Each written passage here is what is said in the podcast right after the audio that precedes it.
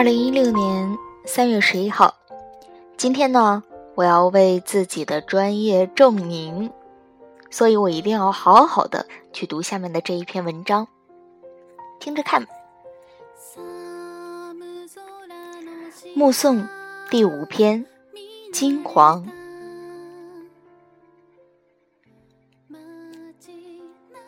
现实世界看起来，一方面很惊天动地。远方有战争和革命，近处有饥荒和地震，在自己居住的城市，有传染病的流行和示威游行，有政治的勾当和宿敌的暗算。另一方面，却又如此的平凡。人们在马路上流着汗，追赶着公交车，在办公室里不停地打着电话，在餐厅里热切的交际。在拥挤的超市里寻寻觅觅，在电脑前盯着屏幕到深夜，人像蚂蚁一样忙碌，忙碌到一个程度，他完全看不见与他同时生存在同一个城市里的族群。不，我不是在说那些来自印度尼西亚、菲律宾的保姆。看护和管家，他们隐身在建筑内，只有在星期日突然出现在公共空间里。我也不是在说那些尼泊尔人、巴基斯坦人和非洲人，他们隐身在香港看不见的角落里。我也不是在说从部落来到大城市打工的原住民，隐身在某几个区的某几条街，台北人看不见的地方。也不是在说新疆人隐身在广州那样的老城区拐弯抹角的昏暗巷弄里伺机而出，这些都是大城市里不出声的少数族群，而我说的这个族群，更是无声无息的。城里的人们对他们完全的视若无睹，但他们的数目。其实非常庞大，而且不藏身室内，他们在户外无所不在，马路边、公园里、斜坡上、大海边、山沟旁、公墓里以及校园里，但他们又不是四处流窜的民工盲流，因为他们通常留在定点，他们。是一个城市里最原始的原住民。如果说在政治和社会新闻里每天都有事件发生，那么在这个原住民的族群的世界里，更是每时每刻事件都在发生中。假使以他们为新闻主体，二十四个小时的跑马灯滚动播报是播报不完的。如果从三月开始播报。那么，杨子荆的光荣谢幕可以是第一则新闻。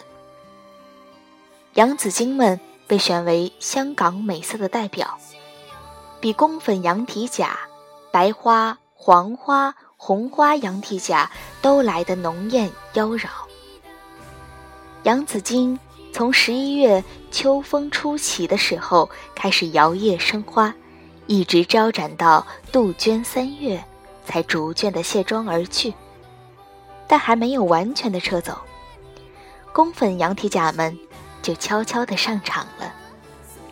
一夜之间，它们占满枝头，满树粉嫩缤纷，云烟簇拥。远看之下，人们会忘情地呼出错误的名字：“啊，香港也有樱花呀！”这时候，高挺粗壮的木棉还不动声色。立在川流不息的车马旁，无花无叶的苍老枯枝就那么凝重的俯视，在路旁等车的人，公交车一载满载，等得不耐烦的时候，四下张望，发现了几个事件：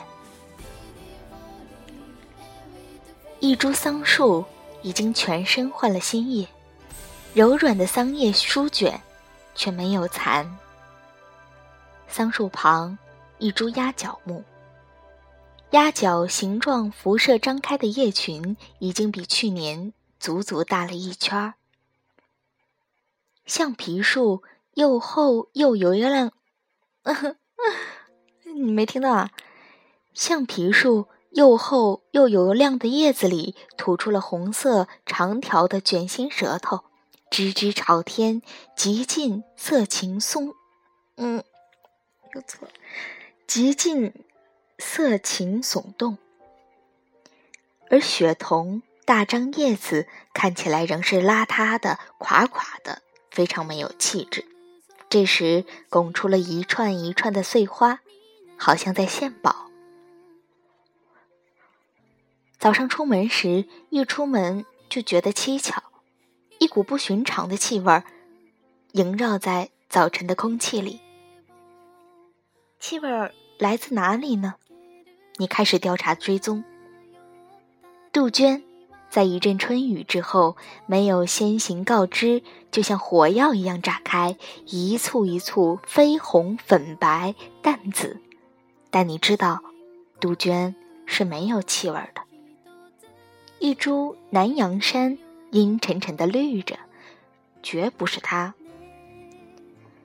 低头检查一下可疑的灌木丛，香港蒜蒜盘子。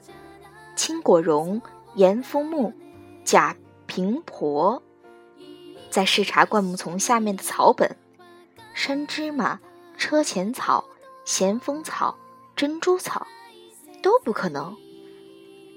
但是那香气因风而来，香得那样令人心慌意乱。你一定要找到肇事者。藏在南阳山的后面，竟是一株柚子树，不经许可就喷出满树的白花，对着方圆十里之内的社区，未经邻里协商，径自释放的香气。Oh no！一个星期之后，香气却又无端的被收回了。若有所失。到街上行走，又出事了。一朵硕大的木棉花直直的坠下，打在头上。抬头一看，鲜红的木棉花一朵一朵，像歌剧里的蝴蝶夫人。盛装坐在苍老的枝头，矜持、艳美，一言不发。到了五一劳动节。你终于明白了新闻里老被提到的黄金周真正的意思。在这一个礼拜，香港满山遍野的台湾相思，同时喷出千万球绒毛碎花，一片灿灿的金黄。嗯，我把之前的话收回。嗯，我又涂色了。就这样吧。